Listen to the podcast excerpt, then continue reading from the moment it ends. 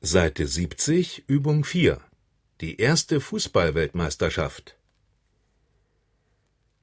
Nachdem die Olympischen Fußballturniere 1924 in Paris und 1928 in Amsterdam einen regelrechten Zuschauerboom ausgelöst hatten, wurde im Mai 1929 auf dem Kongress des Fußball-Weltverbandes FIFA in Barcelona beschlossen, die erste Weltmeisterschaft im Sommer 1930 in Uruguay zu veranstalten.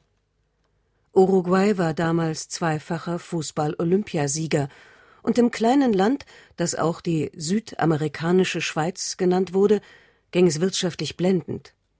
Im Gegensatz dazu wurden die meisten europäischen Länder von der damaligen Weltwirtschaftskrise geplagt und sagten deshalb die WM-Teilnahme ab.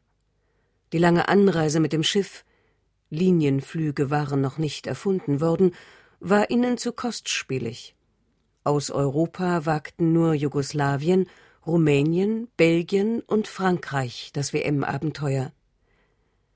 Neben den Europäern wurden die Mannschaften aus Argentinien, Brasilien, Uruguay, Bolivien, Chile, Paraguay, Peru, den USA und Mexiko von ihren nationalen Fußballverbänden zur Weltmeisterschaft angemeldet.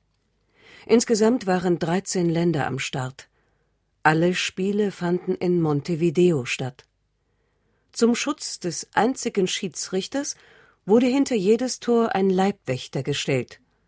Außerdem wurden beim Einlass ins Stadion strenge Kontrollen durchgeführt. Dabei sind 1600 Revolver sichergestellt worden. In einem hochklassigen Endspiel gewann Uruguay gegen Argentinien mit 4 zu 2 und wurde erster Fußball-Weltmeister